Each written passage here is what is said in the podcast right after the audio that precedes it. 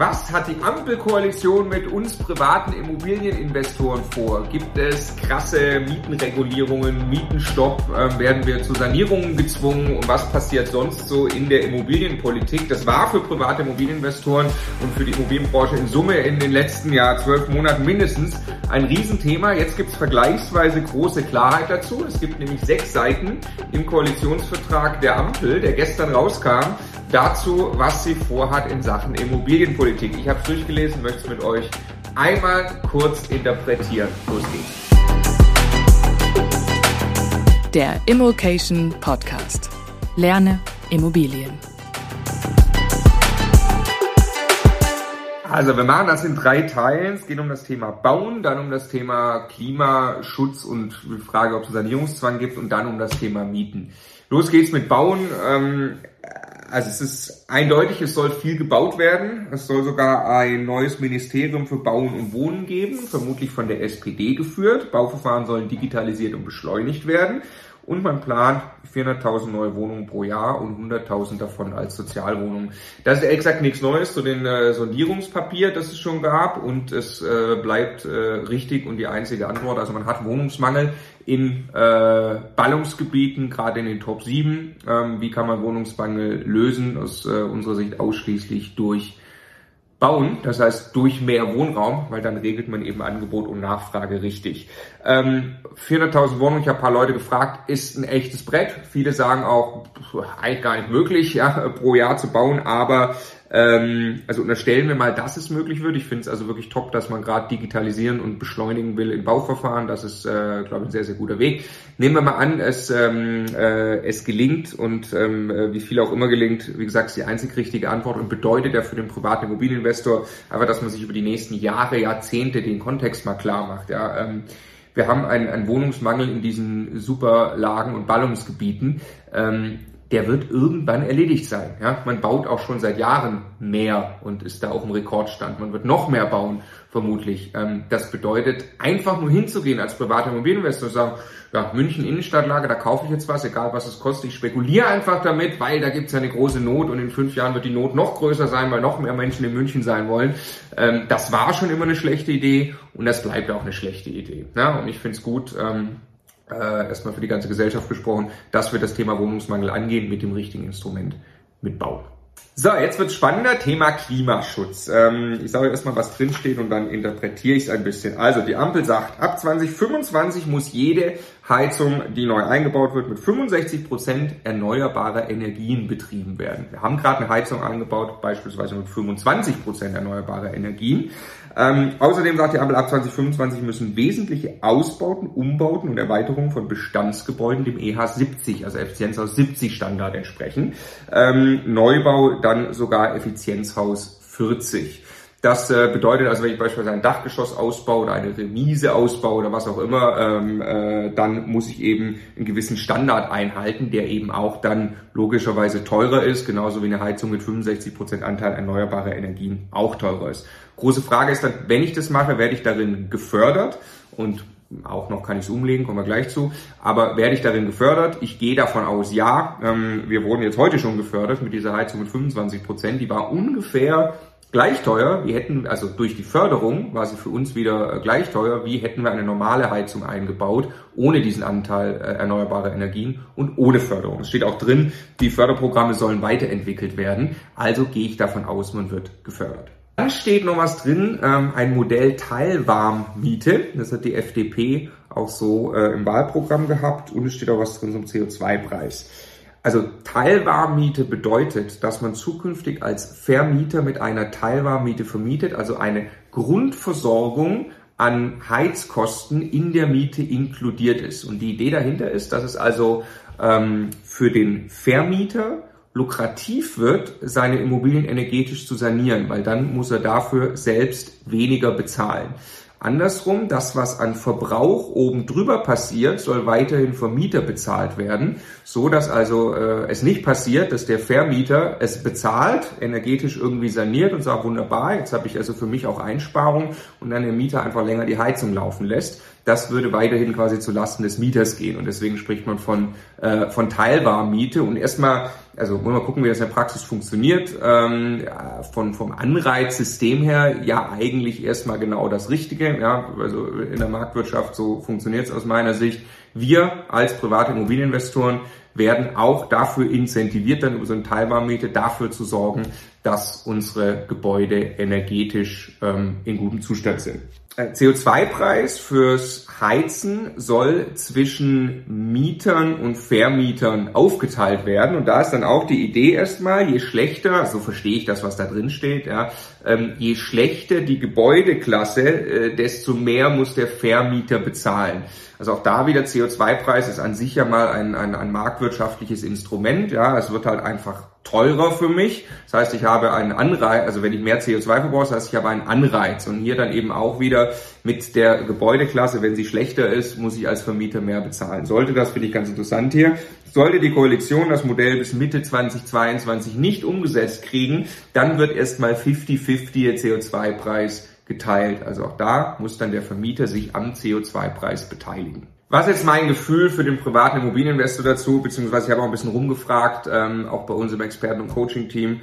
Ähm, das ist alles erstmal grundsätzlich richtig und gut so. Also wir haben, glaube ich, als Gesellschaft mit den oder den wahrscheinlich größten Auftrag, äh, den wir jetzt in diesem Jahrzehnt haben, ähm, ist äh, den, den Klimaschutz umzusetzen, den Klimawandel zu stoppen. Der Gebäudesektor trägt einen wesentlichen Anteil dazu bei. Logischerweise müssen wir unsere Gebäude, vor allem unsere Bestandsgebäude dann auch, wenn wir dort investieren, auf ein energetisch richtiges Maß bringen. Und das ist auch glasklar, dass das die nächsten Jahre passieren muss. Bedeutet mal ganz pragmatisch ähm, aus meiner Sicht für jeden, der jetzt sagt, ich kaufe hier eine Eigentumswohnung in, ähm, in einem ähm, Bestands, also eine Bestandswohnung, ähm, auch Eigentumswohnung, ja, sollte sich Gedanken machen, wie viel Rücklagen bildet denn die BEG? Mal mit der Hausverwaltung sprechen. Gibt es denn einen Sanierungsfahrplan? Soll übrigens laut Ampel auch möglich sein, kostenlos irgendwie so einen Plan zu erstellen, was auch immer dahinter steckt.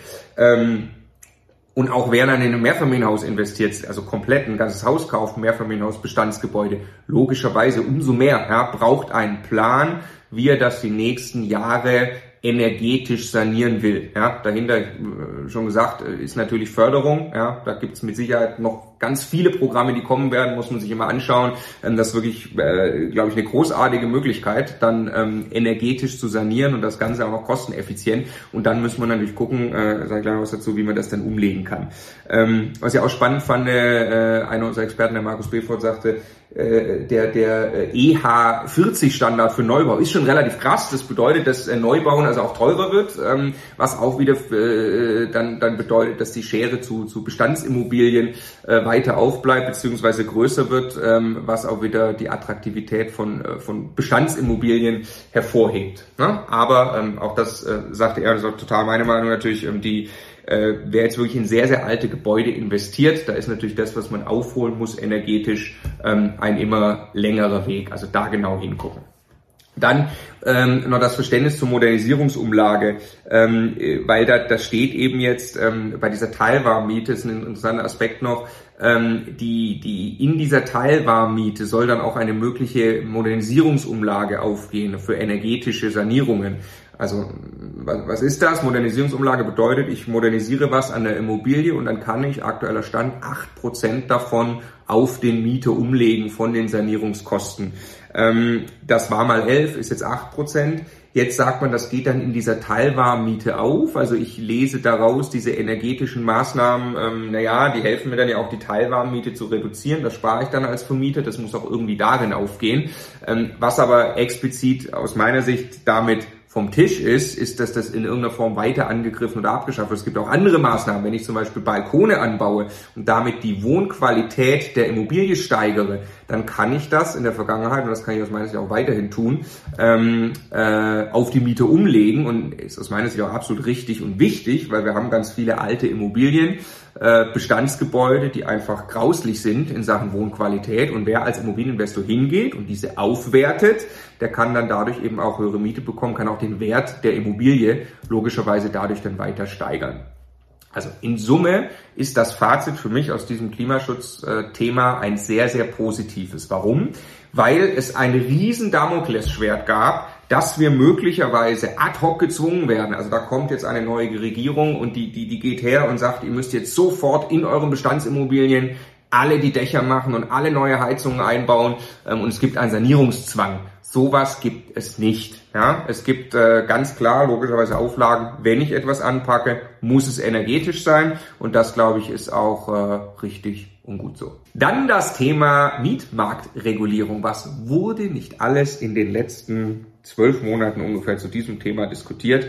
Ähm, also das will die Ampel. Das Wohngeld muss gestärkt werden. Erstmal staatlicher Zuschuss zur Miete, gute Idee.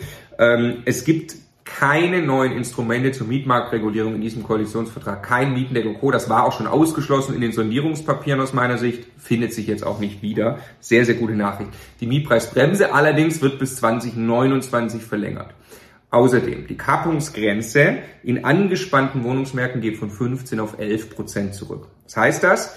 Wenn ich eine äh, Miete erhöhen wollte in einem bestehenden Mietverhältnis, also beispielsweise auch eine Immobilie kaufe, die ganz weit unter Markt vermietet ist, gibt es ja sehr viel, ist ein üblicher Fall. Und dann möchte ich die Miete steigern und, und auf die ortsübliche Vergleichsmiete bringen, dann konnte ich das tun mit 20 Prozent in drei Jahren. Oder es war ein angespannter Wohnungsmarkt, dann konnte ich das tun mit 15 Prozent in drei Jahren. Und für diesen angespannten Wohnungsmarkt geht die Grenze jetzt runter von 15 auf 11 Prozent. Potenzielle Mietsteigerung über die Zeit ist also eine langsamere. Außerdem, wenn eine Stadt mehr als 100.000 Einwohner hat, muss sie einen Mietspiegel haben. Super, dann hat man eine Datenbasis. Und der Bemessungszeitraum für den Mietspiegel wird von rückwirkend sechs Jahre auf rückwirkend sieben Jahre verlängert. Damit sinkt also die ortsübliche Vergleichsmiete, die auch Grundlage ist für die, für die Mietpreisbremse zum Beispiel, ähm, sinkt leicht, ja, weil die Mieten natürlich vor sieben Jahren niedriger waren als nur vor sechs Jahren. Wenn ich das mit einbeziehe, sinkt mein Durchschnitt aber logischerweise nur relativ leicht. Wie ist das Ganze zu bewerten? Ich bin ehrlich gesagt sehr, sehr froh. Ich halte das für sehr moderate Dinge, die da passieren jetzt in Sachen Mietregulierung. Es, ihr müsst echt euch überlegen, wo wir herkommen. Vor der Sorge einer rot-rot-grünen Regierung, die uns zwingt, die Mieten im Bestand abzusenken. Damit würden Vermögenswerte aktiv vernichtet werden. Ja, solche, solche Themen hatten wir ja auf dem Tisch. Ähm, es ging auch darum, die Mieten über viele Jahre einzufrieren, was nicht funktioniert nachweislich, sogar für Mieter schlecht ist. Ja, kein Vermieter würde mehr investieren. Der Mietendeckel hat ja zu, äh, hat dazu geführt, dass nur noch halb so viele Mietwohnungen überhaupt angeboten wurden, als er in, in, in Berlin ausprobiert wurde. Ja, also katastrophale Instrumente und diese katastrophalen Instrumente sind vom Tisch. Ähm, das stimmt mich sehr, sehr positiv. Dass irgendwas noch verschärft werden würde in Sachen Mietregulierung war klar. Dass wir jetzt statt 15 auf 11 Prozent, ja jetzt, also ganz ehrlich, wer eine Immobilie kauft, deutlich underrent und sagt, ich will diese Immobilie langfristig halten, weil ich weiß, die ist eigentlich gerade zur Hälfte der Marktmiete vermietet, ja, der hat auch Zeit, der investiert langfristig. Ob der jetzt 15 oder 11 Prozent annehmen kann, mein Gott, spannend ist natürlich sowas dann sowieso immer beim Mieterwechsel, wo man dann in die Neuvermietung gehen kann. So, und jetzt ähm, Mietspiegel, auch da, wo kamen wir her? Also äh, ich glaube, die Grünen haben im Parteiprogramm stehen gehabt, wir wollen den Bemessungszeitraum auf 20 Jahre rückwirken. Das ist dann ein echter Mietenstopp. Ja? Wenn ich den Mietspiegel nehme, 20 Jahre rückwirkend, also alle Mieten aus der Vergangenheit einbezieht, die Linken übrigens wollten unendlich, ja? ähm, wenn ich das... Ähm, äh, nehme als Grundlage für die ortsübliche Vergleichsmiete, logischerweise, dann kann ich über viele Jahre nicht mehr erhöhen. Da sind wir jetzt von sechs auf sieben Jahre. Also es ist wirklich moderat. Ähm, nochmal, ich glaube, es ist exakt das Richtige zu tun. Und zwar nicht nur für den privaten Immobilieninvestor. Ich glaube, das ist erstmal die gute Nachricht, die man festhalten kann, auch für den privaten Immobilieninvestor und festhalten muss. Ja, Es macht eine ganze Menge Sinn, weiter in Immobilien zu investieren und vor allem dieses, dieses Damoklesschwert, oh mein Gott, in den nächsten Jahren werden eben Werte vernichtet durch Mietregulierung und, und sieht man dann auch stagnierende oder fallende Preise, weil die Politik da jetzt eingreift. Das ist alles vom Tisch. Ich glaube aber außerdem, wie gesagt, es ist gesellschaftlich genau das Richtige. Hier ist ein Fokus drin auf Bauen, das hatte ich gerade gesagt, und das löst das Problem nachhaltig. Würde man hier reinregulieren, zu krass in die Mieten, und ich glaube, ich spekuliere natürlich wild, ja, deshalb ist das auch nicht passiert, äh, würde man tief in die Mieten reinregulieren, dann würde es unattraktiv werden mit den Immobilien, gerade auch für den privaten Vermieter, und er würde natürlich auch nicht energetisch sanieren können. Und das, glaube ich, ist die größere Aufgabe, die die Koalition hier hat, dass sie wirklich dafür sorgt, dass energetisch ähm, saniert wird und genug attraktiver Wohnraum zur Verfügung steht. Ähm, und dann am Ende ist äh, das Klima glücklich, die Mieter sind glücklich und die Vermieter sind glücklich. Jetzt mal kurz für den privaten Immobilieninvestor zusammengefasst, was, was kann man da, glaube ich, jetzt mal vorläufig rauslesen? Ich meine, das ist ja schon ein sehr entscheidender Punkt. Also die Regierung für mindestens die nächsten vier Jahre hat uns gerade gesagt, was sie vorhat. Ja? Ähm, und äh, ob und wie das dann alles immer kommt und zu welchem Zeitpunkt sei mal dahingestellt. Aber ich glaube, man kann wirklich ähm, drei klare Punkte daraus ableiten. Nummer eins, Sanierungskosten werden steigen. Ist ja auch logisch. Ja? Also steigen ohnehin schon mit, mit, mit äh, Rohstoffen und Löhne werden teurer. Man muss energetisch sanieren. Hoffentlich auch mit Förderprogrammen haben, wie gesagt, aber jeder muss sich darauf einstellen, dass Sanierungskosten steigen und muss es einplanen. Zweitens, es wird weiter, wie immer schon, darauf ankommen, in attraktive, also nachgefragte Wohnungen, Immobilien zu investieren. Wenn ich also irgendwo eine kleine Wohnung kaufe, ein Großhaus, was auch immer, ein Gewerbe, ich muss mir Gedanken machen, dass es dort eine für mich hohe Mietnachfrage gibt und zwar auch in Zukunft. Und ich kann eben nicht hergehen und einfach irgendwie spekulieren mit irgendeinem Wohnungsmangel, wie gesagt, was sowieso noch nicht eine gute Idee war. Und drittens das große Damoklesschwert ja, der, der, der Wertvernichtung durch Mietregulierung ist vom Tisch. Ja, man kann sowieso nicht, konnte er seiner Vergangenheit nicht, ähm, irgendwelche utopischen Mieten und Mietsteigerungen machen. Das kann man auch in Zukunft nicht. Das sind, wie ich finde, gute Nachrichten. Ich äh, hoffe wirklich, dass, dass viele Dinge auch schnell umgesetzt werden. Ich glaube wirklich, äh, wir müssen in Deutschland vorankommen. Wie gesagt, ich ähm, kann nur diesen Teil des Koalitionsvertrags beurteilen. Ich hoffe, das war wertvoll. Wer das mal nachlesen will, ich habe das zusammengefasst unter immocation.de slash Ampel. Dort kommt ihr weiter auf einen Artikel von Immocation News. Da habe ich das zusammengefasst und zu guter Letzt bitte äh, kommentiert. Wie geht's euch mit dem Koalitionsvertrag? Ja, gerne zu allen Themen, aber vor allem natürlich aus Sicht eines privaten Immobilieninvestors.